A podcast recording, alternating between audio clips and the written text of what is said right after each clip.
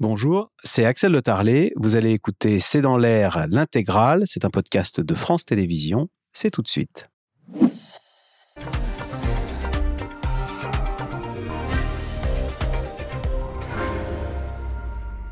Bonsoir à toutes et à tous. Une baisse effrayante de l'espérance de vie aux États-Unis. Celle-ci s'établit désormais à 76 ans.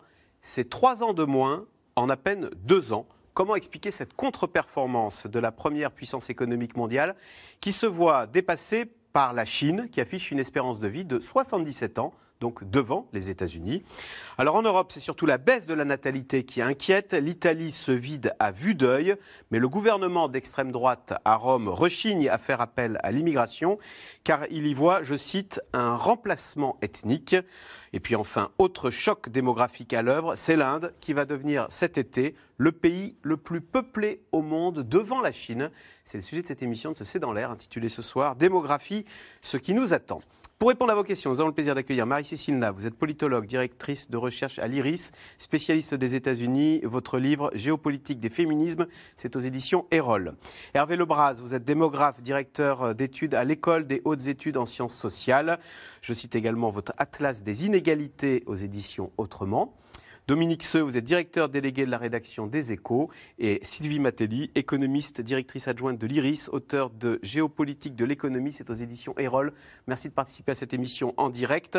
Euh, Marie-Cécile Nave, alors vous qui connaissez très bien les États-Unis, on avait l'habitude, surtout dans les pays développés, que l'espérance de vie chaque année augmente.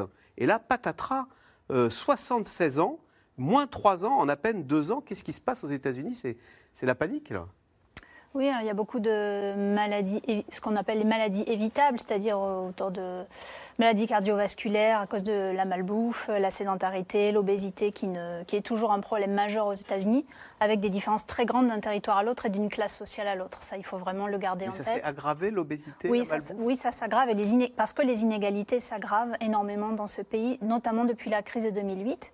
Puis il y a un autre phénomène qui est euh, la crise, qu'on appelle la crise des, opiacés ou des opioïdes, qui est la première cause de mortalité chez les 18-45 ans, c'est-à-dire les médicaments anti douleurs qui sont détournés de leur usage et euh, qui deviennent des, drogues très, addictives parce qu'il y a eu des, prescriptions extrêmement faciles pendant des années dues euh, au lobby, au lobby des, fabricants de, de médicaments. C'est-à-dire qu'on n'a pas eu ça, nous, en Europe. Aux États-Unis, les médecins et les laboratoires ont poussé les Américains pour se guérir à prendre des médicaments qui se sont révélés être finalement de la drogue Les médecins, pas vraiment, mais on leur a, les fabricants leur ont menti sur les effets secondaires. D'ailleurs, il y a d'énormes procès en ce moment euh, euh, contre des, chaînes de, pharmacie et de fabricants à cause des, effets très importants en termes de dépendance. Et dans, certaines zones périurbaines, c'est vraiment des grandes cités euh, enfin, post-urbaines qui ont, qui, périclité après la désindustrialisation dans des zones rurales, etc. Les populations un peu de l'Amérique des oubliés? C'est cette Amérique-là plutôt masculine, plutôt blanche, plutôt classe moyenne, petite classe moyenne qui ont, qui ont pâti et ça fait des dégâts, des dégâts considérables euh, dans une population en âge de travailler. Donc c'est aussi toute une, toute une force vive, toute une main-d'œuvre qui, qui n'est plus disponible pour le monde économique. Quand vous êtes jeune, hein, ce n'est pas en fin de vie, c'est quand vous êtes jeune. Exactement. Hervé Lebras, ce qui est inquiétant, c'est que souvent, on le constate, ce qui se passe aux États-Unis traverse l'Atlantique et finit par arriver chez nous. Est-ce que ces mauvaises habitudes ou cette baisse de l'espérance de vie américaine, on peut la, il faut en tous les cas se surveiller, on peut la, craindre de ce côté-ci de l'Atlantique? Euh, sans doute moins, mais on peut craindre, euh, ou c'est en train de se passer, euh, il y a maintenant beaucoup de travaux, sur une stabilisation de l'espérance de vie. Parce que ce qui s'est passé aux États-Unis, c'est l'espérance de vie, il y a 10 ans, était, les sexes réunis, était de 79 ans. Et elle est restée à 79 ans. Elle a même un tout, tout petit peu diminué, puis elle s'est restabilisée. Et la chute qu'on a vue se produit en deux temps. en fait, l'élément principal de la chute, c'est-à-dire deux ans de chute d'abord, en, en, en, en, 2020 et 2021, euh, c'est le Covid. Euh, à chacune de ces années, il y a eu 500 000 morts de Covid. Sur, sur D'habitude, il y a à peu près 2 900 000 morts par an aux États-Unis. Donc ça a pris deux ans. Et puis, c'est ce que vous dites, ensuite, il y a une année de plus qui est liée, alors, qui est liée aux, opiacés. Mais les opiacés, c'est euh, du fait que c'est jeune, ça pèse sur l'espérance de vie, mais c'est à peu près 100 000 morts. Dans, euh, donc c'est pas du niveau du, Covid. Et puis aussi, vous l'avez aussi dit, euh, les inégalités qui s'accroissent et qui sont beaucoup accrues. Mais la dernière baisse d'un an, à partir déjà des deux années avec le Covid, est très inquiétante. On n'a pas l'équivalent en France. En France, on a eu une assez petite baisse en fait avec euh, le Covid. On a perdu à peu près une, une demi-année d'espérance de vie. Et puis on est, on n'a pas retrouver exactement le niveau. Mais ce qu'on peut craindre, c'est que, surtout avec l'état de notre système de santé, euh, il n'y ait pas d'amélioration de l'espérance de vie dans les années à venir. Ça compte pour, les retraites. Alors justement, Dominique Seux, on a, l'habitude de s'auto-flageller en France, de dire qu'on périclite sur tous les indicateurs, qu'on se fait rattraper par tout le monde. Là, pour le coup, euh, espérance de vie en France, pour les hommes, c'est 79 ans maintenant et les femmes 85 ans. On est, en moyenne, on est 6 ans de plus. Les Français dépassent de 6 ans les Américains. Non, mais cette affaire est très intéressante euh, pour les États-Unis parce que le modèle américain, il y a l'innovation, mais il y a aussi le dynamisme démographique. On a ça dans la tête depuis des années et des années et on voit qu'il se passe quelque chose, une rupture phénoménale. Euh, vous mentionnez l'un et l'autre les chiffres euh, des morts par opiacés. Si on fait le cumul des suicides, des morts par overdose, des accidents accidents, non, des crimes par arme à feu et des accidents de la route, on est quasiment à 250 000 morts par an. Par an. C'est phénoménal. Et ce sont des morts évitables. Ce sont des morts évitables. Euh, et quand on compare avec euh, la France ou l'Europe dans, dans, son ensemble, mais avec la France, on voit que les États-Unis sont au-dessus de tous les autres pays développés pour les morts par opiacés, les morts évidemment par euh, arme à feu, crime, euh, et pour les accidents de la route. Le seul point sur lequel nous sommes à peu près comparables, c'est sur les suicides, 48 euh, 000 aux États-Unis et en France, si on fait relativement à la population, on est à peu près sur la même chose. Mais donc, aux États-Unis, s'est passé quelque chose qui, est, qui montre à la fois la faiblesse du modèle social américain, c'est-à-dire incapable de réguler la question des, armes à feu, par exemple, incapable d'avoir un système de santé qui fonctionne bien alors qu'ils dépensent entre 16 et 18% de leur PIB, de leur produit intérieur brut, en dépenses de santé, alors que l'Europe, euh, on est entre, disons, entre 8 et 12, voilà, pour, pour aller vite, et ça ne fonctionne pas. C'est-à-dire, c'est la limite de ce modèle américain. On a tous un peu dans les yeux le modèle qui a envoyé Starship hier, euh, qui a envoyé des hommes sur la Lune, etc., euh, les GAFA, et sur des choses aussi simples que ça.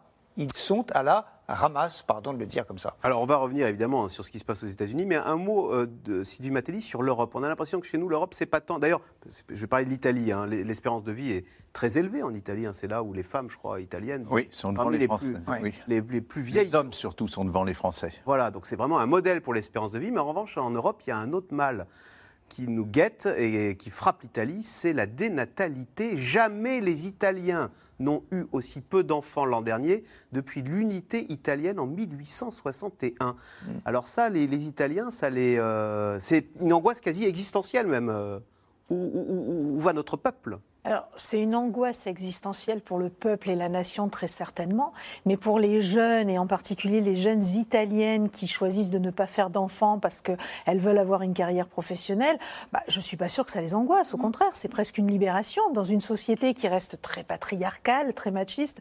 Je pense que Marie-Cécile en parlerait bien mieux que moi.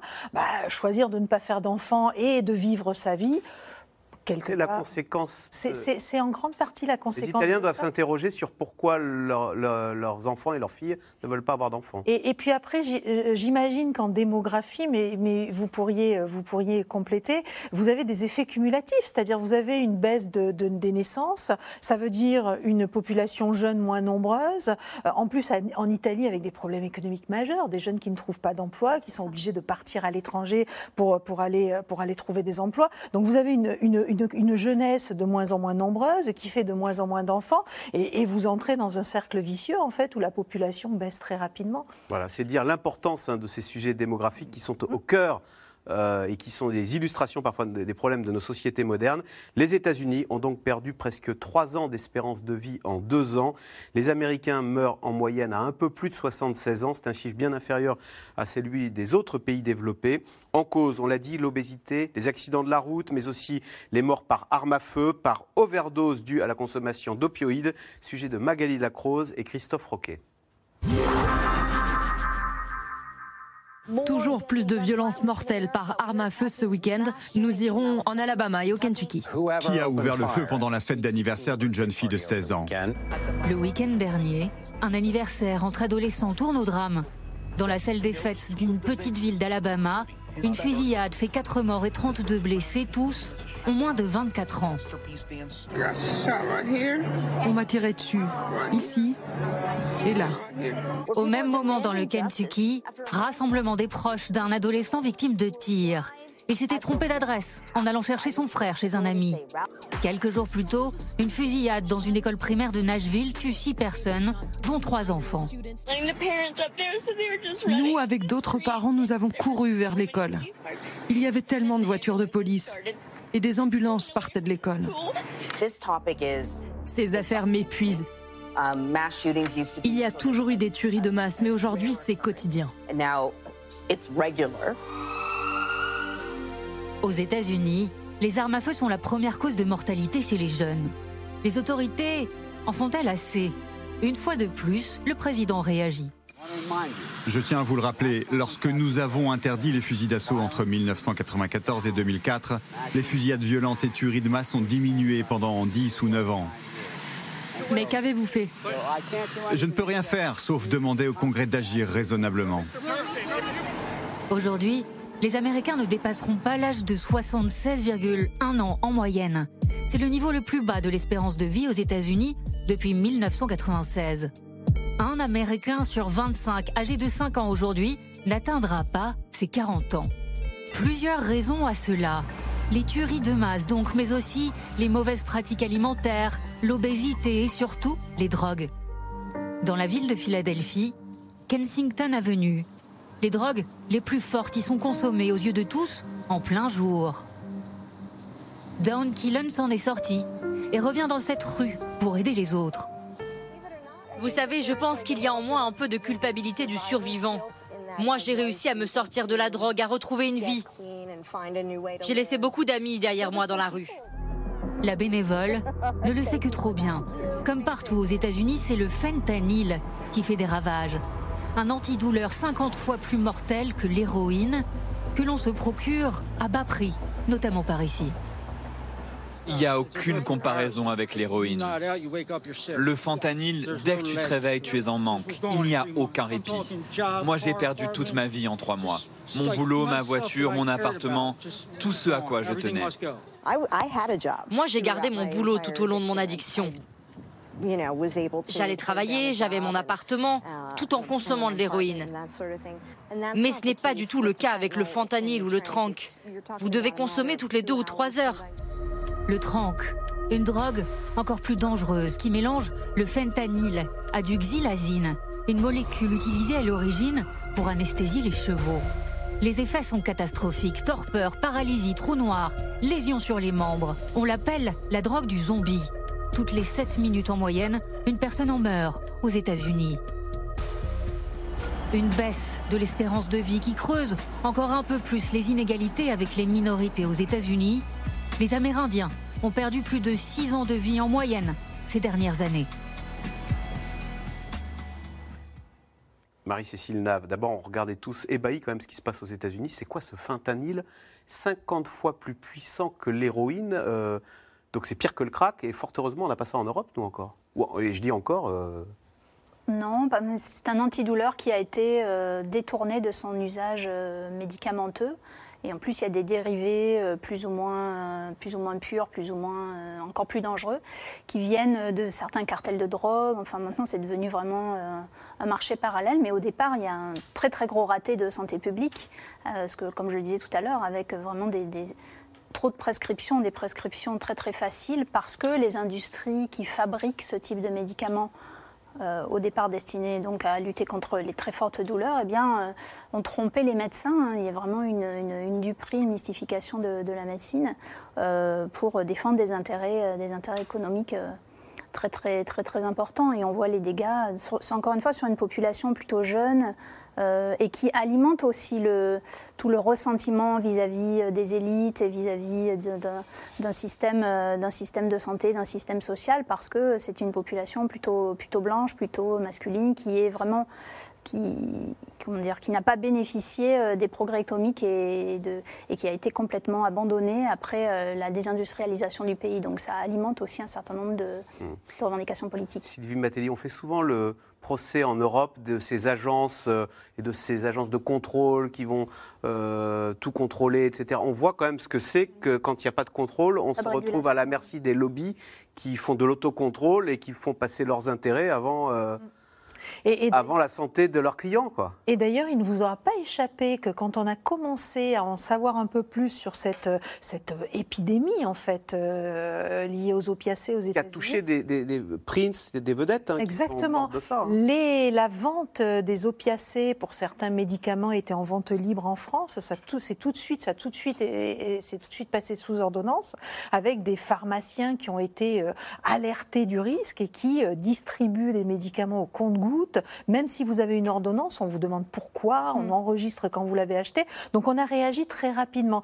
Et je, je crois que pour rebondir sur, sur ce que disait Marie-Cécile, ce qui est très important à, à rappeler, euh, et ça, ça a été mis en évidence par un économiste qui a obtenu le prix Nobel il y a quelques années, qui s'appelle Angus Deaton, c'est que vous avez vraiment toute une population euh, blanche aux États-Unis euh, en âge de travailler, une population active qui a perdu son emploi euh, il y a une quinzaine ou une vingtaine d'années avec la désindustrialisation, qui s'est trouvée complètement abandonnée euh, par le Parti démocrate, ça avait été dit au moment des élections aux États-Unis, mais aussi par l'ensemble des politiques. C'est devenu des, des hommes invisibles, essentiellement des, un public masculin, et on voit qu'ils se droguent plus, qu'ils se suicident plus. C'est vraiment une population sacrifiée en réalité, Hervé et qui Le- vote aujourd'hui pour Donald Trump. Hervé Lebras, est-ce que ça veut dire, là encore, on a l'habitude de s'autoflageller, mais qu'en France, on a un système de soins plutôt plus efficace que celui des États-Unis, qui coûte cher en plus, je crois, Beaucoup et qui est plus. incapable de soigner sa population Beaucoup plus, d'ailleurs. euh, on l'a, euh, on l'a rappelé il y a un instant, le, le système français coûte moins cher, nettement, euh, près de 30% moins cher que le système américain.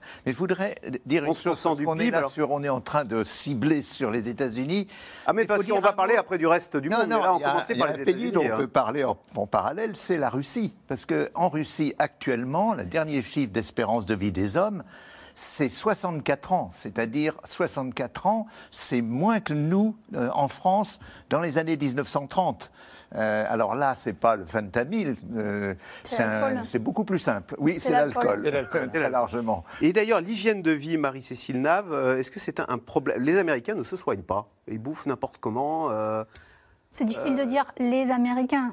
Je, comprends ce que vous voulez dire, mais il y, a- il y a de grosses différences entre les, les métropoles et les territoires euh, post-industriels et ruraux, et puis en, en termes de, de- de ressources socio-économiques, de niveau d'éducation. Mais c'est plus de soda, plus de fast-food, plus de tout ce qu'il Oui, ne faut pas? Oui, bien sûr. Et les- on parlait des lobbies euh, sur les médicaments, mais les- le lobby du maïs a fait en sorte qu'il y, a du sucre dans tout ce que vous mangez aux États-Unis, dans, dans- dans tous les plats, euh, dans le riz, dans tous les plats que vous mangez partout, il y a, il y a du sucre. C'est la le- à, cause des, lobbies, notamment, notamment du maïs. Donc c'est un système économique qui est quand même très très pernicieux, qui manque de régulation sur ces, sur ces questions-là. Mais c'est vrai qu'en termes d'alimentation et de- de- d'activité physique et d'hygiène de vie, les États-Unis sont globalement pas un exemple. euh, Et on s'aperçoit qu'il y a des différences entre les communautés. Alors, on sait qu'aux États-Unis, des euh, statistiques ethniques sont, sont faciles et sont, sont possibles, ce qui n'est pas le cas en, en France. Donc, on sait que ce sont les Amérindiens qui ont l'espérance de vie la plus faible et d'assez loin des États-Unis, puis ce sont les Et le sait-on pourquoi C'est Afro-américains. le Covid beaucoup qui les a. Qui a... La pauvreté. Alors, la pauvreté, pauvreté. la pauvreté, c'est-à-dire on a, l'alimentation. on a les mêmes différences quand on regarde les niveaux de revenus. quoi. C'est- Voilà, donc Amérindiens, Afro-Américains, Et les. Blancs, les Latinos et c'est la population qui a l'espérance de sont- vie la ouais, plus élevée des États-Unis, ce sont habitudes alimentaires Mais c'est aussi les Asiatiques qui ont le plus haut niveau de revenus aux États-Unis. Oui, absolument. Les habitudes alimentaires et les déserts alimentaires. Il y a des endroits aux États-Unis où il faut parcourir parfois des centaines de kilomètres pour trouver euh, des produits frais. Mais ça veut dire, euh, Sylvie Matteli, qu'on parlait de lobby euh, dans le monde pharmaceutique, il y a aussi un lobby dans le monde alimentaire euh, Oui. qui fait que les portions ou les recettes même sont différentes euh, Alors- par, par rapport à ce qu'on a nous? Ouais, il faut rappeler que dans les années 30, l'administration Roosevelt arrive au pouvoir. c'est la crise, c'est les suites de la crise de 1929, et on meurt de faim aux États-Unis. On meurt de faim aux États-Unis, et donc l'une des premières mesures qui est prise, c'est de euh, développer, de, de permettre l'accès à l'alimentation de toute la population. Mourir de faim dans la première puissance économique au monde, c'est pas acceptable. Donc la priorité va être l'accès à l'alimentation et la profusion l'abondance d'alimentation. Et de fait, on a été beaucoup plus laxiste avec l'industrie agroalimentaire qui en a largement profité. Vous mettez du sel dans des produits, ça capte l'eau et donc vous vendez de l'eau. Et l'eau, c'est pas très cher. Vous mettez du sucre, ça a un effet addictif, donc on va avoir besoin de toujours plus consommer. Et il y a eu un abus. Je, je pas les, je, sais plus le, la, la, dose, mais le Coca-Cola américain est bien plus sucré que le Coca-Cola européen. Ça n'est pas la même recette. Non, c'est pas la même aux États-Unis et en Europe. Et, et, tout un ensemble de produits qui sont aujourd'hui étroitement et de plus en plus étroitement contrôlés en Europe, parce que l'obésité est arrivée aussi en Europe un petit peu plus tard que les États-Unis, mais est arrivée. Mais la réaction des pouvoirs publics, ça a été de contrôler, d'imposer aux, industriels de l'agroalimentaire, alors peut-être pas suffisamment, mais en tout cas plus qu'aux États-Unis. Aux États-Unis, c'est pas du tout dans la philosophie. Euh, il y a quelques États, je crois que c'est en Californie, qu'ils ont divisé par deux la quantité de sucre du Coca-Cola euh, ces dernières années, mais on reste sur des. du moment que vous avez accès à l'alimentation, c'est l'essentiel. Le reste n'est pas très, très concret. Quand on regarde les chaînes américaines, pars sous votre contrôle. Euh, en, quand vous regardez les chaînes françaises, vous avez des publicités pour l'alimentation. Mangez 5 fruits et légumes, n'abusez pas, n'allez pas trop loin. Vous donc McDo ne propose pas en France les mêmes produits. D'ailleurs, il proposait des, propose des frites maintenant aux légumes. Euh, ils, ne font absolument pas les mêmes choses aux États-Unis. Alors c'est très intéressant parce que le modèle McDonald's France et Europe, mais essentiellement France, a été en partie recopié aux États-Unis parce que la salade n'existait pas aux États-Unis alors qu'elle a toujours ou quasiment toujours existé en France. Et puis ils ont trouvé que ça diversifiait les produits. Il n'empêche que quand vous avez des habitudes alimentaires, quand vous avez des burgers qui sont un peu plus gros, des steaks plus gros, bah, jour après jour, vous cumulez. Euh, que fait le gouvernement face à ça euh, Alors, il y a eu des, tentatives, notamment pour euh, que les, enfants dans les écoles euh, aient accès à une alimentation plus équilibrée. ça avait été impulsé par Michelle Obama. Oui, ils faisaient des cours de gym. Tout a été laminé par, euh, par Donald Trump au nom du mode de vie américain. Il, est revenu complètement, euh, complètement là-dessus. Euh, D'ailleurs, il ne se cachait pas de manger du burger. oui, oui, voilà, c'est une hein. glorification d'un certain mode de vie, d'un certain mode de vie, disons, traditionnel pour lui. Mais oui, il y a quand même des, des tentatives de régulation, mais ça reste, c'est une liberté, ça reste une liberté économique. Et puis c'est le pays de la consommation, c'est le pays de l'hyperconsommation, c'est aussi le pays de la voiture. C'est aussi le pays de la voiture. Donc euh, la, sédentarité. La sédentarité, c'est aussi un fléau qui s'ajoute, euh, qui se cumule avec la, malbouffe. on a une situation assez euh, étonnante, enfin intéressante, où on voit que les États-Unis gagnent chaque jour des jours d'espérance de vie pour les malades du cancer, parce que c'est quand même dans ce pays-là qu'il y a la recherche j'allais dire de loin, je ne sais pas, mais en tout cas la plus poussée, on voit les congrès américains et les associations américaines de lutte contre le cancer sont très impressionnantes. Et en même temps, sur l'obésité, sur des choses toutes simples, les accidents de la route, ils sont vraiment euh, en retard. Donc il y a un, décalage, il y a des ah inégalités assez stupéfiantes qu'en Europe, nous n'avons pas. Ceci dit, euh, c'est peut-être aussi euh, ce qu'ont dit les États-Unis nous incite peut-être à faire attention en France. Je pense par exemple aux questions de soda distribués euh, dans les appareils euh, automatiques, dans les. Mais justement, on veut les réguler parce qu'en France, ben, oui, mais on n'est pas arrivé à, les, à, les, réguler. Voilà un exemple ah où euh, on court des risques aussi nous de cette manière. Donc, plus on dit, au fond, plus on montre les défauts des États-Unis, plus on peut peut-être empêcher qu'on suive la même voie. Mais en France, on a les, les, ventes de packs de 6 bouteilles d'un litre et demi de Coca-Cola ont beaucoup baissé pour des portions, j'allais dire des bouteilles un peu plus, un peu plus réduite. On sort de la logique du toujours plus. Marie-Cécile Nave, quel est l'impact des euh, armes à feu aussi Au fond, euh, de, de, quelle façon est-ce que ça influe sur euh, le nombre de morts aux États-Unis? Il y a beaucoup d'Américains qui, dans leur, cachés dans leur armoire, ont, un pistolet. Quoi. Il y a 400 millions d'armes à feu en circulation aux États-Unis, c'est-à-dire plus d'une arme à feu pour un, Américain. Mais c'est une très, très petite euh, portion, euh, je crois que c'est moins de 10% de la population américaine qui en possède plus de la moitié. Donc il y a beaucoup de gens qui ont beaucoup, beaucoup d'armes à feu. Et, alors c'est par accident ou c'est par euh, fusillade? C'est comment, de quelle façon est-ce que ça tue, les gens se tuent Il y a une recrudescence des ventes d'armes à feu depuis, depuis la Covid. En 2022, il y a eu environ deux fusillades de masse par jour, c'est-à-dire au moins quatre morts ou blessés en dehors du terreur. Donc il faut On en parle dans les médias quand on en voit dans les écoles, etc. Mais il y en a, en 2022, il y en a eu deux par jour. Donc oui, c'est un, c'est un fléau, c'est pas ça qui, qui, tue massivement les Américains, mais enfin quand même chez les jeunes, chez les enfants, oui, c'est une des premières causes de mortalité. Par accident Par euh, une dispute qui tourne mal Par suicide? Par suicide, euh, oui, par suicide. Là aussi, ça touche beaucoup plus les hommes, mais enfin, les hommes sont aussi ceux qui tirent sur les autres. Donc plus de 95% des fusillades de masse aux États-Unis sont le fait euh, d'hommes. Et, euh, et, là, Joe Biden n'arrive pas. On dit, que... Ils tuent aussi leurs familles, leurs proches, etc. Et euh, oui, les, les, les, les, parents ont peur maintenant d'envoyer leurs enfants à l'école tous les matins aux États-Unis. Et, et, non, il y a un problème de régulation parce que euh, euh, c'est le deuxième amendement de la Constitution américaine, le, le, droit, le, le libre port d'armes, qui est interprété évidemment de manière très différente selon ce, cet amendement, selon les démocrates et les, et les, républicains. Et pour avoir une grande loi qui régulerait ça au niveau euh, fédéral, il faut les deux tiers, enfin 60, euh, 60 sénateurs sur 100 euh, au Sénat pour faire passer une loi. Et, et les démocrates n'ont pas cette majorité, ils ne peuvent pas, ils ne peuvent pas le faire. Hervé Lebras, Frédéric dans le Vaucluse. Stress, malbouffe, hyperactivité, sédentarité, le mode de vie occidental est-il responsable de la baisse de l'espérance de vie?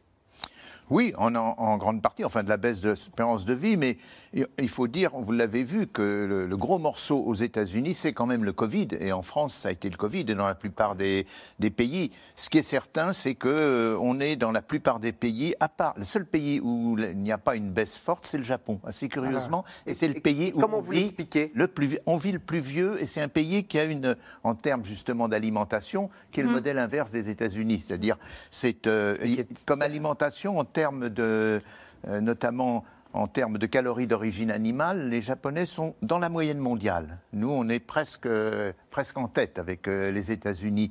Et puis, euh, il y a très peu d'obésité au, au, Japon. Il y a tout un mode de vie qui est... C'est vraiment le pays qu'on scrute parce que c'est là qu'on peut vivre euh, actuellement le plus vieux et c'est là qu'il y a des progrès. Alors et en même temps, le modèle... Je ne vais pas traduire un, pour... je vais traduire un, un secret, mais l'oncologue qui était là juste avant, euh, c'est dans l'air de l'invité, me parlait de l'explosion des quatre pancréas. Et je lui ai demandé, mais comment ça s'explique? Et ben, Il dit on ne sait pas. On se demande si c'est pas l'alimentation. En fait, il dit nous avons oui. peu de recul ouais. sur euh, notre, nos, nos, nouvelles habitudes alimentaires et c'est ce qui expliquerait la hausse du pancréas, y compris, expliquait-il, chez des mais, patients jeunes. Mais même, mais même l'obésité, on vient de découvrir que l'obésité, c'est des perturbateurs, en grande partie, ce n'est pas l'alimentation qui est le principal, c'est des perturbateurs endocriniens causés par des produits, que, euh, par des pesticides notamment, mmh. dans des produits qui Plastique sont euh, pour l'alimentation. Et au, au, Japon, justement, moi j'avais lu, euh, je ne suis pas médecin, donc je m'excuse auprès des médecins, mais j'avais lu un petit papier sur le sujet. Au Japon, il n'y a quasiment pas de cancer du côlon, alors que c'est une maladie justement qui est en pleine expansion dans nos pays occidentaux. Et donc il y a un test qui a été fait sur des populations japonaises qui s'installaient dans des pays occidentaux et aux États-Unis en particulier. Et au bout de quelques années, le, taux de cancer du côlon devenait équivalent à celui des Américains. Donc preuve quand même qu'il y a un mode de vie qui explique un certain nombre de pathologies. Un mot peut-être, puisqu'on va parler de l'Italie, sur la natalité. Euh, L'Italie euh, est, est, frappée par une chute spectaculaire de la natalité. Les États-Unis aussi. Alors voilà, ce que j'allais vous poser la question. Ah oui, les États-Unis étaient euh, à 2,10 enfants par femme, donc c'est le, le, chiffre magique si on veut. -hmm. Et puis ah, il y a eu la crise de 2000, des subprimes de 2008-2009 et ça a commencé à baisser et ça a continué. Et ils sont maintenant à 1,69 enfants par femme, nettement au-dessous. Ce qui veut dire qu'aux États-Unis, la population naturellement est en diminution s'il n'y avait pas d'immigration. Alors justement, est-ce que l'Amérique est, est stressée vis-à-vis de l'immigration? Ou est-ce qu'elle euh, y a des, elle, elle, arrive mieux à l'intégrer? Parce que c'est son ADN hein, et on a euh, des, euh, des, des, des, exemples de patrons d'origine, je sais pas, chinoise, indienne, etc. Euh... Ah ben c'est au sommet des entreprises, c'est très impressionnant quand on voit la liste des 100 patrons les plus ou patronnes euh, les, les, les, plus influentes des États-Unis, euh, en tout cas les capitalisations des, des entreprises, euh, la diversité d'origine est très impressionnante. On n'a pas du tout la même chose en France. On l'a un peu au Royaume-Uni. On l'a un peu au Royaume-Uni, on l'a pas du tout en Allemagne, on l'a aux États-Unis. Mais alors, à votre question, est-ce que c'est un sujet, euh, l'immigration de débat récurrent aux États-Unis Oui, et c'est très très polarisé entre les républicains et, et les démocrates. Euh, les campagnes, euh, enfin Donald Trump a, a, fondé sa première campagne électorale quasiment exclusivement sur ce sujet-là. Même si, alors est-ce que ça- on peut dire que ça fonctionne mieux, Marie-Cécile Nave Vous parliez, j'imagine, le patron de Google est d'origine Oui, indienne. L'ancienne patronne de Pepsi, c'est une femme d'origine indienne également. D'origine indienne qui a vécu en Inde jusqu'à euh, c'est jusqu'à 21 ans. Est-ce 22 que là, pour le coup, Marie-Cécile Nave, on aurait des leçons à prendre en revanche euh, du côté des Américains Ou est-ce que là aussi, euh, l'Europe n'est pas forcément. euh, Ça, ça marche bien, ça dépend pour qui. C'est-à-dire pour une élite euh, très diplômée, oui, ça marche bien. Et nous aussi, c'est comme ça. Mais euh, nous, on a, on a une élite qui est quand même euh, encore beaucoup dans l'endogamie à cause du culte des grandes écoles. Là, il y a une reproduction sociale euh, qui non seulement ne s'améliore pas, mais s'aggrave. Aux États-Unis, euh, une très grande partie de l'élite multiculturelle et euh, d'origine étrangère a été formée dans les universités américaines. Et il y a une plus grande diversité de, de modèles et de, Les riches indiens envoient leurs enfants à Harvard et ils terminent euh, patron de chez Google. Pour, le, pour la faire courte, euh, oui, c'est un petit peu ça. Mais il y a aussi les grands oubliés de Et l'immigration. l'American Dream, il marche moins bien en revanche Celui qui arrive avec la main devant, une main devant, une main derrière Eh ben oui, ça continue d'être quand même très compliqué. Et euh, le, le- ni, ni les démocrates ni les républicains ne parviennent à faire voter une loi qui règle la, la question des, je crois, 11 millions de, dreamers, ceux qui sont arrivés euh, enfants, immigrés enfants avec leurs parents, et dont la situation, euh, la situation administrative n'est pas réglée. Obama voulait le faire, euh, Trump ne l'a pas fait, etc. Et donc il y a aussi des, des vides juridiques terribles pour une partie des immigrés, dont beaucoup ont fait leurs études aux États-Unis, mais dont aussi beaucoup sont sans emploi et vraiment délaissés. Donc c'est un peu les deux. Allez, on part en Italie. L'Italie qui a l'une des espérances de vie les plus élevées au monde, on l'a dit, mais en revanche, et c'est là le problème, le taux de fécondité est l'un des plus faibles au monde, en tous les cas en Europe de l'Ouest, 1,25 enfants par femme. C'est le chiffre le plus bas d'Europe qui a pour conséquence une chute inexorable de la population et une question très politique se pose pour les Italiens. Faut-il, oui ou non, miser sur l'immigration pour compenser cette chute? Sujet de Laura Rado et Michel Bouilly. Ce sont des mots qui ont enflammé la classe politique italienne cette semaine. Ceux du ministre de l'Agriculture, issu du parti nationaliste Fratelli d'Italia, au pouvoir depuis septembre dernier. Nous ne pouvons pas céder à l'idée d'un remplacement ethnique. Les Italiens font moins d'enfants, donc on les remplace par d'autres. Ce n'est pas ça la voie à suivre. Le remplacement ethnique des Italiens par les étrangers. Le grand remplacement. Une théorie devenue très populaire à l'extrême droite. Condamnation immédiate du reste de la classe politique. Ces paroles ne sont pas acceptables de la part d'un ministre. Elles rappellent le pire des années 30. Ce sont des mots qui ont des relents de suprémacisme blanc. Parler de remplacement ethnique, c'est détourner l'attention de tous les autres problèmes que nous avons. Derrière la polémique, une grave crise de la natalité. Et un record dont l'Italie se serait bien passée. 394 000 bébés sont nés en 2022. Le nombre le plus faible depuis la création du pays. L'Italie compte désormais moins de 59 millions d'habitants. En baisse continue depuis 10 ans. Pour inciter les familles italiennes à faire des enfants, une allocation est mise en place en 2021. Jusqu'à 250 euros selon les revenus du foyer. Insuffisant, répond cet élu de Sardaigne. On va devoir faire plus pour encourager, par exemple, les jeunes couples dans l'achat de leur première maison. Il nous faut imaginer toute une série de politiques, de stratégies d'aide aux familles à adapter pour les prochaines années. La famille, l'une des obsessions de la très conservatrice Giorgia Meloni lors de sa campagne électorale. Sa devise, le triptyque Dieu, famille, patrie. Pour nos adversaires, la famille est une ennemie de l'identité de genre, une ennemie de tout ce qui nous définit. Pour eux, c'est la pensée unique. Nous défendrons notre identité. Je suis Georgia, je suis une femme, je suis une mère, je suis italienne, je suis chrétienne. Une fois au pouvoir, Giorgia Meloni fait de la natalité son cheval de bataille.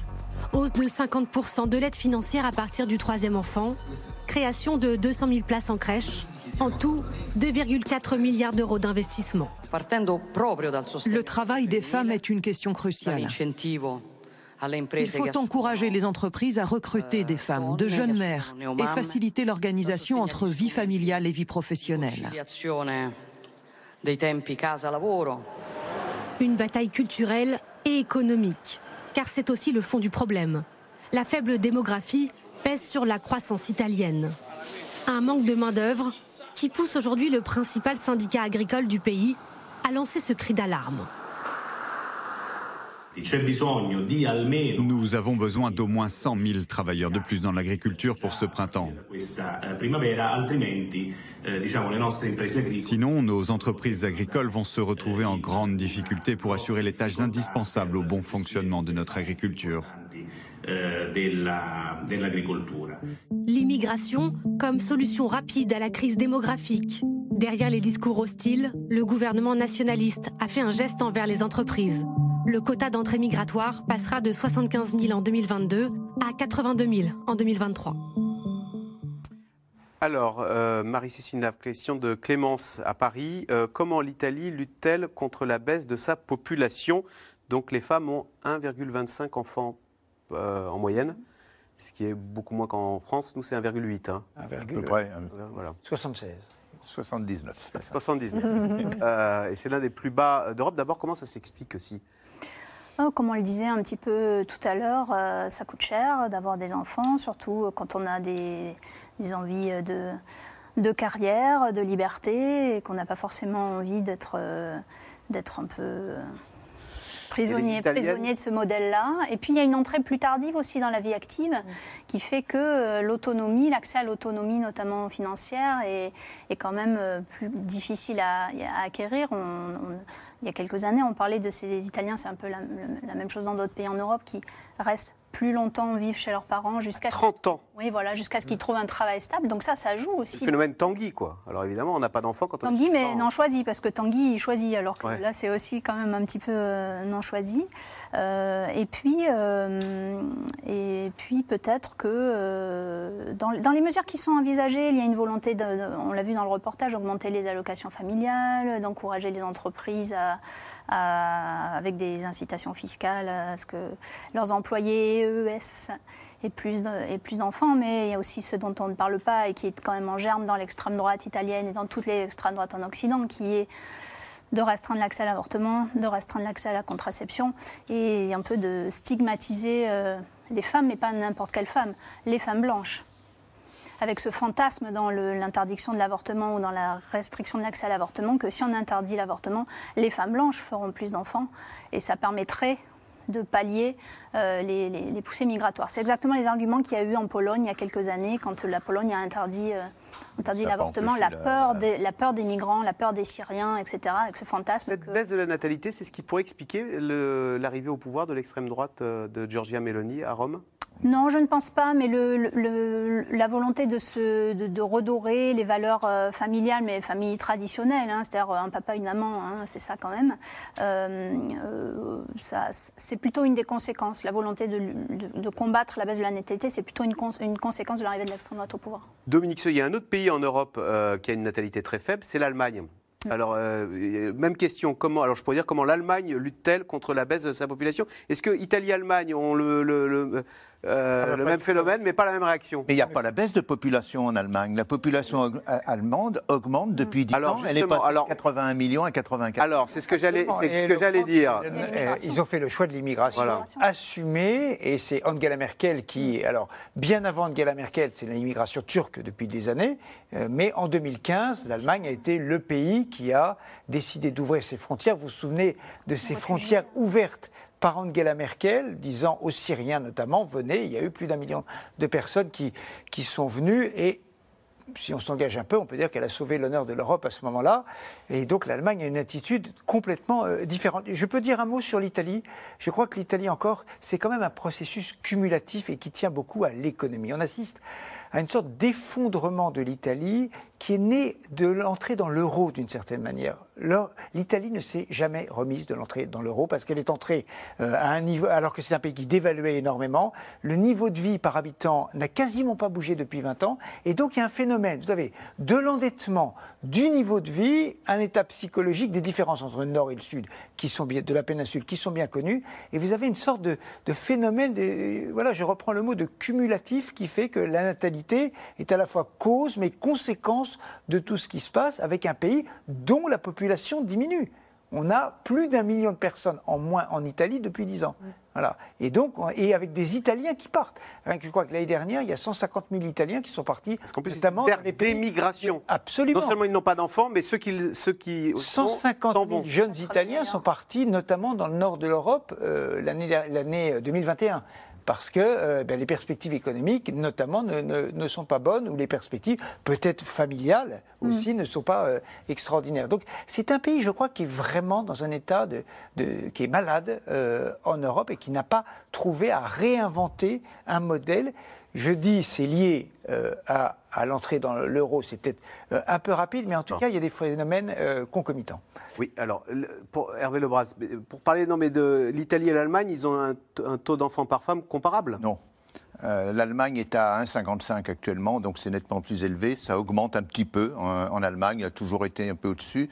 Mais à propos de, de l'Italie, c'est pas spécial à l'Italie. C'est le même, il y a le même faible nombre, faible fécondité ou faible nombre d'enfants en Grèce, à Malte, euh, en Espagne et au Portugal. C'est un phénomène qui frappe tout le sud de, l'Europe. Donc, euh, alors quelles sont les causes Je pense que la, cause, assez curieusement, elle est assez voisine de celle qui a été identifiée pour euh, l'Allemagne et que Madame Mélanie n'a pas vue. Euh, il y a eu de, bons travaux qui ont comparé. C'est un niveau plus fin. Ils ont comparé l'attitude des, font l'attitude des mères vis-à-vis des enfants. C'est-à-dire que si vous prenez la France, pour le développement de l'enfant, vous prenez le traité du docteur Spock, il faut que l'enfant soit avec des enfants de son âge. C'est donc il faut maternelle, euh, il faut crèche. Et donc c'est il faut être, il faut qu'il soit socialisé. C'est d'ailleurs très très fréquent qu'on dit euh, quand un premier enfant né en France, on dit à quand le second euh, Et la, la, campagne nataliste de l'entre-deux-guerres, c'était l'enfant unique ne va pas bien, l'enfant unique s'ennuie. En Allemagne, c'est l'inverse. En Allemagne, c'est la mère qui est responsable de la qualité de l'enfant, et aussi dans les pays du Sud. Un exemple très simple, quand une, mère allemande euh, prend, reprend du travail quelques mois après avoir eu euh, une naissance, on l'appelle à une Rabemutter. Ça veut dire mère corbeau. Une mère corbeau, oui. Donc c'est extrêmement dur de, de venir à bout de cela. En France, on peut dire, en France, les mouvements natalistes existent depuis la fin du 19e siècle, et au fond, ils n'ont ils sont arrivés à, imposer un relèvement de la natalité que, trois générations après, quoique hmm. à peu près un siècle. Donc, euh, euh, ce qui, les tentatives, je crois, de Madame Mélanie, comme les tentatives allemandes d'ailleurs, euh, sont plutôt dans un premier temps vouées à l'échec. Ça ne veut pas dire que dans une cinquantaine d'années, la natalité De manière générale, les politiques natalistes ne marchent, marchent rarement. Très peu, oui. En creux, ça veut dire Sylvie Matteli, en France, on est bon en espérance de vie, on est bon en natalité, parce que nous, bah, on quand on a un enfant à quand le en Europe actuellement euh, Non, mais ce sont des critères sur lesquels nous sommes. D'ailleurs, c'est peut-être ce qui, certains disent, rendait peut-être moins urgent la, la, réforme des retraites, c'est qu'on a au moins Ouais, bon d'accord, je ne vais pas là-bas, je ne vais pas rouvrir ce dossier. C'est dans, dans, 20, euh, ans. Hein. Disons que parmi les, ces voyants-là ne sont pas au rouge concernant la France. Bah, pas pour l'instant, mais la natalité a quand même diminué, donc il faut, il faut rester attentif à tout ça. Et c'est vrai que derrière cette vision qu'on a de, euh, de l'enfant et de la façon dont, de ce qui est meilleur pour l'enfant, bah, on a mis en place depuis, euh, depuis euh, plusieurs décennies une, une, des mesures qui permettent aux femmes de retourner au travail. On encadre beaucoup mieux, en fait, hein, le, la pas mal enfance. C'est pas mal vu, tout à fait. Ce qui en Allemagne, en Italie ou dans les pays du Sud a mis très très longtemps commence à peine finalement à prendre ce type de mesures. Je crois qu'en Allemagne, ça date d'une dizaine d'années. Et il me semble que c'était euh, c'était l'actuel président de, la Commission européenne qui était chargé de la famille et qui avait lancé ces, mesures. Donc ça, c'est ça c'est très important. En Italie, c'est encore plus récent, ça date de 5 ans. Ce qui est intéressant aussi, c'est de voir que tout est lié. Au fond, on parlait tout à l'heure de l'accueil par l'Allemagne de, euh, cette immigration syrienne au moment de la crise en, en 2015. Euh, ce qui est important, c'est les moyens qui ont été déployés par les Allemands pour intégrer ces Syriens. Et on estime que ça a généré sur les trois années qui ont suivi à peu près un point de croissance. Donc vous voyez, c'est aussi des cercles vertueux qui se mettent en œuvre, c'est-à-dire vous créez des emplois, vous pourvoyez des emplois, vous créez de la richesse, et au fond, vous avez, vous avez un pays qui est économiquement euh, attractif, qui attire les investissements, qui est dynamique en fait. Hein. Vous avez souvent un lien entre l'augmentation de la population et le dynamisme économique. Dominique est-ce que l'Allemagne s'est mieux intégrée l'immigration économiquement que euh, tout à l'heure, on disait les Américains, ils savent faire en sorte d'avoir des grands patrons venus de l'immigration, et les Allemands, ils savent peut-être euh, faire en sorte que l'immigration soit plus intégrée dans le tissu économique euh, allemand. Les, les, Allemands ont pu le faire parce que l'extrême droite a eu quelques poussées à un moment ou à un autre, mais au total, dans les dernières élections, il a pas, elle n'a pas fait des scores considérables. Et donc l'ensemble du peuple allemand, en 2015, a mis. Ça a été très organisé à partir de 2015. On se souvient, on, se souvient des images de, de, de grandes tentes où il y avait des files d'attente, il y avait des, euh, euh, des inscriptions administratives, des cours, euh, une direction vers les fédérations professionnelles, les entreprises qui, qui hmm. les accueillaient, les cours d'allemand. Ça a été fait. Tout n'est pas parfait, loin de là, sans doute, et on peut trouver telle ou telle exception. Mais au total, ça a plutôt bien fonctionné parce que ce pays en a besoin en réalité. Hmm. Alors attention, il y a des limites. Il faut quand même regarder, les niveaux de salaire ne sont pas exactement les mêmes. Les niveaux de protection sociale ne sont pas les mêmes. Le monde allemand est peut-être aussi un petit peu fermé. Il faudrait voir trois générations plus tard, euh, à la tête justement euh, des organisations politiques. On n'a pas l'impression de voir beaucoup de responsables politiques allemands euh, d'origine immigrée. on n'a pas l'impression à la tête des entreprises. Mais en tout cas, depuis dix ans, il semble que les choses se soient plutôt bien passées. Oui, ah, il faut voir qu'en euh, Allemagne, ils ont une expérience avant, parce qu'on parle des Syriens, on, a parlé des Turcs avant, mais entre les deux, les Allemands en, en, sol net ont eu 3 400 000 Allemands ethniques qui sont revenus de Russie, de Roumanie, de Hongrie, et qui étaient des gens du Kazakhstan, puisqu'ils avaient été exilés par Staline, et qui étaient des gens très formés, mais qui étaient... Ceux qui sont arrivés étaient des Russes. Ils avaient marqué allemand sur leur passeport parce que leur famille était arrivée au temps de Catherine II, mais c'était des Russes. Et l'Allemagne de l'Est. Et, donc, et, ils ont organisé leur enseignement. Juste, pour dire que les, immigrés qui arrivent en, Europe, ce n'est pas les moins qualifiés, c'est des, gens qui avaient une bonne situation dans leur pays et qui, ont l'argent pour, euh, pour migrer. parce que parfois, ça prend des années, des années pour arriver en Europe. Donc, c'est aussi une main-d'œuvre qui est euh, facilement, entre guillemets, utilisable par les économies euh, de notre continent. Alors, d'ici quelques semaines, en matière démographique, l'Inde aura détrôné la Chine et deviendra le pays le plus peuplé du monde. Car pour la première fois depuis 60 ans, l'Empire du Milieu voit sa population décroître. Une bascule démographique qui n'est pas sans conséquence pour son économie. Sujet de Constance Meyer et Nicolas Baudry-Dasson.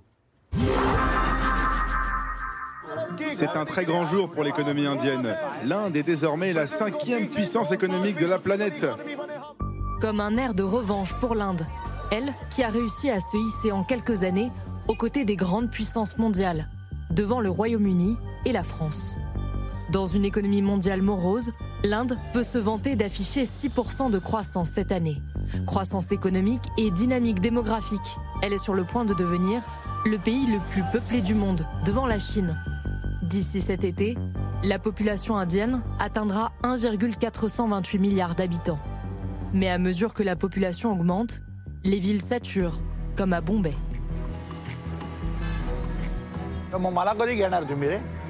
La capitale économique bouillonne, avec 8 millions d'habitants supplémentaires en 30 ans. Impossible de se loger pour les plus pauvres et la classe moyenne. Voilà, c'est chez moi. On est huit à vivre ici. Il y a ma mère, ma femme, mon frère, ma sœur, son fils et mes deux enfants. Pour dormir, on doit s'arranger. Ma mère est sur ce lit. Et nous, on dort au sol, tête bêche, les uns contre les autres. On aimerait déménager, mais on n'a pas les moyens, ni pour acheter, ni même pour louer. Alors que l'Inde est en plein essor, la Chine a vu sa population diminuer pour la première fois depuis 1961. Le pays a perdu 850 000 habitants en 2022. En cause notamment une baisse de la natalité liée pour beaucoup à la situation économique. Il y a beaucoup de pression pour avoir des enfants. Qui ose avoir des enfants aujourd'hui? Le taux de chômage est si élevé, le Covid a tout détruit, il n'y a rien à faire. L'année prochaine, nous aurons à nouveau une croissance en baisse.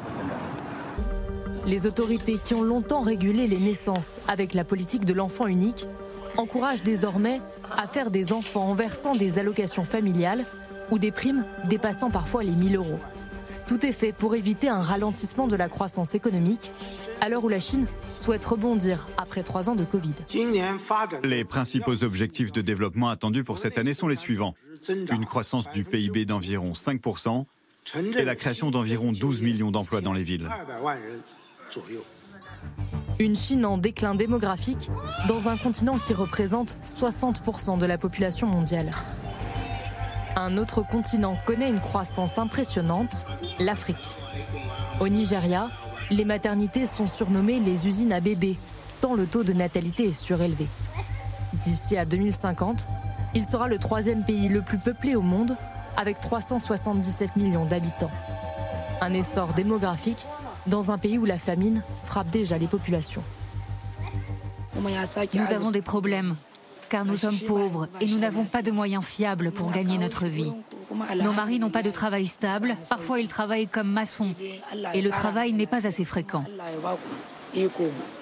En raison de la crise, la famine devient un problème. Les populations n'ont pas accès à la nourriture, ils ont des problèmes d'insuffisance alimentaire et les installations de santé sont dans un mauvais état. Le Nigeria fait partie des six pays au monde confrontés à un risque élevé de famine catastrophique. Selon l'ONU, de plus en plus de pays pourraient être gravement affectés par le réchauffement climatique et ses conséquences. Dominique, ce question téléspectateur. Mon fils de 26 ans me dit que vu l'état du monde, il ne veut pas d'enfants. Ses amis en disent autant. Alors c'est vrai que dans les pays occidentaux, c'est quelque chose qu'on entend beaucoup et probablement autour de soi. Alors c'est soit je ne veux pas d'enfants, soit je veux euh, un ou deux enfants et non pas comme les générations précédentes, un peu plus, trois ou quatre dans certaines, dans certaines familles. C'est un discours qu'en premier abord, on peut se dire, mais c'est du malthusianisme. Ça rappelle ce qui se disait au tournant du 18 et 19e siècle. Malthus disant, l'Angleterre, il pensait au monde, enfin il pensait à l'Angleterre, mais on l'a élargi euh, dans l'acception au monde en disant, la Terre n'arrivera pas à nourrir euh, euh, tout le monde et donc il faut arrêter, en gros, d'avoir des enfants. Ça s'est révélé totalement faux la productivité agricole a considérablement progressé et la Terre aujourd'hui peut nourrir 8 milliards d'habitants euh, alors qu'on pensait qu'elle ne pourrait pas euh, nourrir.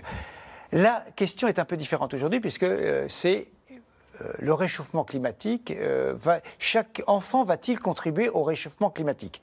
Il y a deux attitudes. On peut être technophile, on peut se dire les technologies vont résoudre le problème climatique et on va trouver des solutions. Alors, on a tous un doute, la technologie va répondre aux questions, mais c'est évidemment les changements des comportements individuels et politiques et collectifs.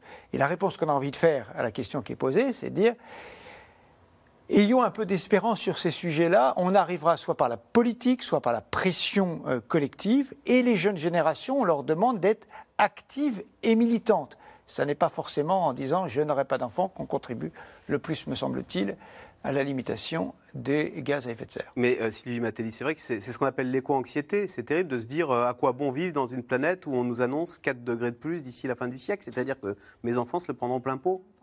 Alors, il y a cette, il y a cette euh, attitude-là qui consiste à dire je ne veux pas offrir cet avenir-là ou ce pas d'avenir là à mes enfants. Et puis il y a la, réflexion qui consiste à dire mais un enfant, ça, c'est des émissions de CO2, donc je veux plus d'enfants pour réduire les émissions de CO2.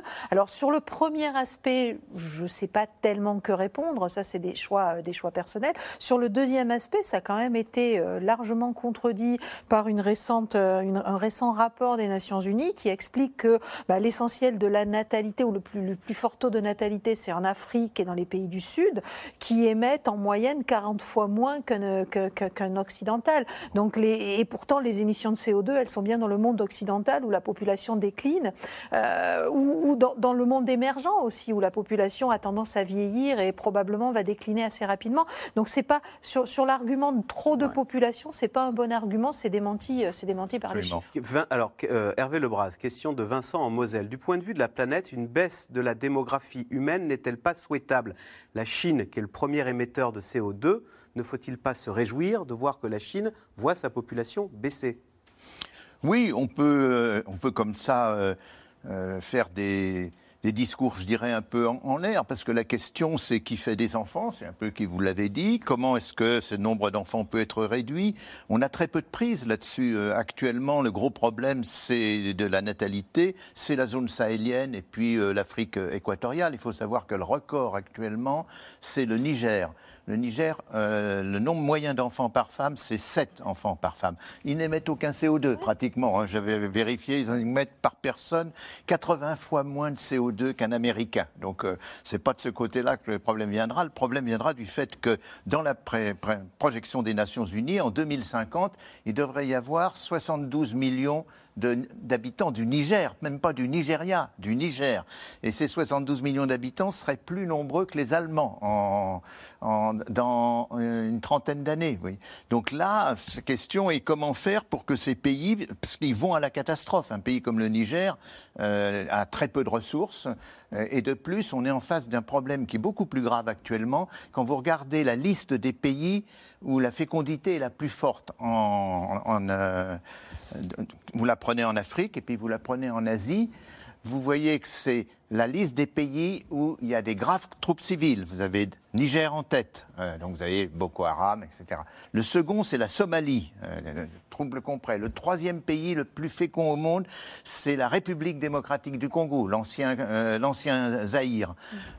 et ainsi. Mais c'est lié, on a l'impression que plus un pays est instable et plus on a des enfants par femme. Vous savez comment c'est lié? C'est parce que c'est même, même pensé par les mouvements, notamment comme Boko Haram. Boko Haram, ça veut dire pas de livres. Boko, c'est book.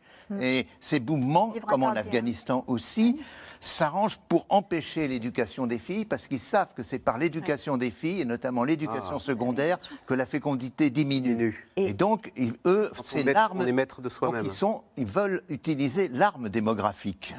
Et quand vous envoyez des filles à l'école, elles vont faire des enfants beaucoup plus tard, et donc elles vont faire moins d'enfants. Et en fait, vous avez aussi un phénomène économique qui se superpose à ça, c'est que cette, cette démographie hors de contrôle euh, rend impossible tout développement économique, toute amélioration du niveau de vie de la population, et de fait, toute augmentation d'émissions de CO2 si on veut en revenir au même ah. sujet. Donc on est plutôt dans les, dans les pays où la démographie est, est, hors de contrôle, on est plutôt dans une logique de, de de destruction, en fait, à la fois d'un tissu social, d'un tissu économique et bien évidemment de, ces émissions de CO2. Allez, tout de suite, on revient à vos questions. Alors, Marie-Cécile Nave, c'est toujours la même question hein, euh, qui revient. Yvette dans le Finistère, mais pourquoi se désespérer du manque d'enfants et d'une euh, espérance de vie en baisse? Ne sommes-nous pas trop nombreux? l'ONU faisait euh, il y a quelques jours un, petit point là-dessus, hein, sur le fait que la, question, c'est pas qu'on soit trop nombreux, c'est qu'il y ait beaucoup d'inégalités. Vous voulez que je cite ta phrase? Parce qu'on l'a là. Hein. Sur 8 milliards de... C'est l'ONU hein, qui parle. Sur 8 milliards de personnes, environ 5 milliards et demi ne gagnent pas assez d'argent, environ 10 dollars par jour, pour contribuer de façon significative aux émissions de carbone. Donc il y a 5 milliards d'humains non coupables. Oui, voilà, il y en a aussi, euh, il, y en a, beaucoup qui souffrent. Et, l'ONU ajoute, il y a une grossesse sur deux dans le monde qui n'est pas désirée. Donc la question du choix des femmes d'avoir des enfants ou de ne pas avoir d'enfants, c'est majeur. On, le questionne peu, on le questionne aujourd'hui, mais globalement, c'est assez peu, assez peu questionné. Tant qu'on n'aura pas aussi cette euh, question de la liberté, pourquoi on fait des enfants, est-ce qu'on est libre d'en avoir ou pas, est-ce qu'il est y a des politiques qui peuvent aller euh, pour les, en faveur de l'émancipation euh, des femmes, du bien-être de la population, eh bien, on n'aura pas, on, pas, les bonnes, on pas les bonnes réponses. Donc c'est le féminisme, pour reprendre votre thème bah, Oui, et puis... Ça peut être l'une des solutions Oui, le féminisme, et puis le, envisager les questions géopolitiques d'une manière euh, qui prend en compte les enjeux de genre. Si on, ne prend pas en compte les enjeux de genre, on ne peut pas, euh, on ne peut pas gérer les crises mondiales, on ne peut pas, euh, on ne peut pas avoir une. On a des anglements dans la réflexion et donc dans l'efficacité des politiques publiques. L'Afghanistan, c'est l'archétype du drame. Mm. L'Afghanistan, c'est l'archétype du drame, absolument. Avec exactement la. finalement, personne on empêche l'éducation des femmes, absolument. Et l'Iran est en train d'y penser. Le taux, ah oui, avec euh, des, des, pauvres lycéennes qui se retrouvent. Euh, sont empoisonnées. Sont empoisonnées, oui. Par la frange la plus dure du régime. Euh, soupçonne-t-on. Hein. Le taux de natalité est-il très différent selon les régions en France? Hervé Lebras. Absolument. Absolument, c'est une chose qu'on oublie. On prend toujours les moyennes. Les, les deux extrêmes, c'est 2,15 enfants par femme en Mayenne, pas loin d'ailleurs euh, de, la Seine-Saint-Denis, et puis 1,55 euh, euh, en Haute-Vienne. Pourtant, la Mayenne et la Haute-Vienne. Pour la France métropolitaine Métropolitaine, ah oui, pour le. Alors, le, seul cas en, hors de la France métropolitaine, la, fécondité est maintenant basse. elle est seulement forte à Mayotte. C'est le seul endroit. Bon, mais Mayotte est quand même un peu une bizarrerie dans, les, dans les confettis français. Marc, en Gironde, y a-t-il une politique pour limiter la natalité euh, en Inde Oui. Alors oui. oui, absolument, notamment dans les, dans les classes populaires. Et il y, a eu, il y a eu des politiques depuis les années 50, euh, hein, me semble-t-il. Euh, le problème de l'Inde, c'est pas que les femmes font beaucoup d'enfants, ou que les hommes font beaucoup d'enfants, parce qu'on parle toujours des femmes, mais c'est aussi les hommes, c'est que la moitié de la population a moins de 25 ans. Donc c'est une grande partie de la population qui est en âge d'en avoir, et c'est pas une petite partie qui va en faire beaucoup. Donc c'est compliqué. Oui, surtout que le, taux de fécondité maintenant en Inde est en train de passer au-dessous de deux enfants par femme en moyenne. Donc Dominique Frédéric en Haute-Vienne. La Chine a arrêté sa politique de l'enfant unique, mais sa démographie chute. Comment l'expliquer? Euh, bah, Est-ce qu'il y, a un ressort économique d'urbanisation euh, qui ferait que les Chinois... Non, mais il y a le prix des, il y a le prix des logements. C'est-à-dire quand vous avez de l'exode rural, vous allez vous installer dans les villes où les appartements euh, sont plus petits, vous avez le coût de l'éducation est, est, élevé et culturellement, il faut sortir de cette politique de l'enfant unique, ça met, ça, ça, met beaucoup de temps. Ce qui est très frappant, c'est qu'au fond, la Chine va vieillir avant d'être riche. Ah. C'est-à-dire que le premier pays qui sera C'est ça qui est incroyable. Euh, la population va, elle commence à baisser, elle va continuer. Peut-être que le niveau de vie chinois, ils n'arriveront pas à atteindre un niveau de vie type occidental, alors que l'Inde. Par habitant, ils sont quatre fois en dessous de nous hein, en ce moment. Oui, pour l'instant. Et, l'Inde a un PIB par habitant, un produit intérieur brut par habitant, qui est cinq fois moins élevé que, que la Chine. Sur le plan économique, attention, il ne faut pas se tromper. C'est-à-dire qu'on voit que, euh, que l'Inde est en train de rattraper sur le plan démographique la Chine. Bon, il faut prendre d'ailleurs ça, parce qu'il n'y a pas eu de recensement depuis 2011. Hein, mais donc, euh, c'est des projections mathématiques ou démographiques, avec la fiabilité qu'on peut leur donner. Pas mathématiques, mais, démographiques. Démographiques. démographiques. Mais ce qui est, euh, il n'y a pas encore eu de miracle économique indien. Hervé Lebras, est-ce qu'il y a quand même euh, quelque chose qui se passe dans beaucoup de pays en Asie euh, Parce qu'on parle de l'Italie qui a 1,2 enfants par femme. La Corée du Sud, ils sont à 0,8. Alors, le Japon, que se passe-t-il en Asie Alors, je vais vous, je vais vous donner quelques chiffres. Euh, effectivement, la Chine, actuellement, dernier chiffre, 1,16 enfants par, par femme en Chine. Vous avez Hong Kong, 0,75. Taïwan, où il n'y a pas les mêmes problèmes qu'en Chine, 1,11. Euh, vous avez, le Japon est un peu mieux, 1,30, et puis la Corée, que vous avez cité, 0,88. Donc il y a quelque chose au fond, dans la façon de vivre euh, orientale qui qui fait que euh, tous ces pays ont peu d'enfants. On a déjà vu tout à l'heure qu'il y avait un modèle méditerranéen en, Europe, et là, il y a un modèle e, extrême-oriental. On voit d'ailleurs que la Thaïlande est en train, elle aussi, euh, de, enfin, de rejoindre ce groupe. C'est un mystère, au fond, il y a des, éléments tout que vous simplement la liberté des femmes quand elles peuvent choisir. Elles sont très peu libres en, Corée. Oh là là. C'est vrai, bien Alors, il y, a très certainement la question des femmes. Il y a une autre question également, c'est l'urbanisation. Et une urbanisation migration qui s'est euh, qui s'est accélérée, qui est extrêmement forte dans ces pays, avec finalement le logement, on le disait tout à l'heure, dans ces villes qui est très coûteux, euh, les études des enfants qui sont coûteuses. En Chine, il y a le problème du chômage des jeunes qui refroidit quand même les parents à faire des enfants. Donc en fait, on a on a tout un ensemble de phénomènes qui se cumulent. Il faut rappeler que je crois que la ville la plus peuplée de la planète reste encore Tokyo aujourd'hui, et la vie y est très très chère. Et vous logez dans des, des logements extrêmement petits. C'est ce qu'on a. Oui. allez-y. Non, non, non. Mais c'est ce qu'on appelait au début du siècle, en, du XXe siècle en France, la capillarité sociale. C'est-à-dire que c'est attaqué par Zola dans un de ses romans qui s'appelle Fécondité. C'est le fait qu'on ne fait pas d'enfants parce que, euh, ou très peu d'enfants parce que d'abord soi-même on veut monter dans l'échelle sociale et puis on veut que ses enfants montent dans l'échelle ah. sociale. Et il est vraisemblable que dans les pays euh, asiatiques, c'est euh, un, fort. Tout l'argent pour les cours du soir du petit. Exactement. Oui, et en avoir deux, c'est diviser ses chances. Euh, il reste très peu de temps, mais une baisse de la démographie est-elle forcément synonyme de difficultés économiques? Ah ben Vous nous renvoyez à la question des retraites, manifestement. Ah. Il absolument. Ben, un gros problème de retraite en Chine. Dans la plupart. Ah mais absolument. Surtout que le système social de retraite n'a pas eu le temps d'être vraiment construit. La solidarité Et donc aujourd'hui, la solidarité familiale euh, est, celle qui subvient aux, aux besoins des plus âgés, mais en réalité, les jeunes en Chine ne veulent plus que ça fonctionne comme ça. Ah bah oui. Et donc, ils ne savent pas comment faire. Merci beaucoup. C'est la fin de cette émission. C'était passionnant. Merci d'avoir participé. Et à demain pour un nouveau C'est dans l'air.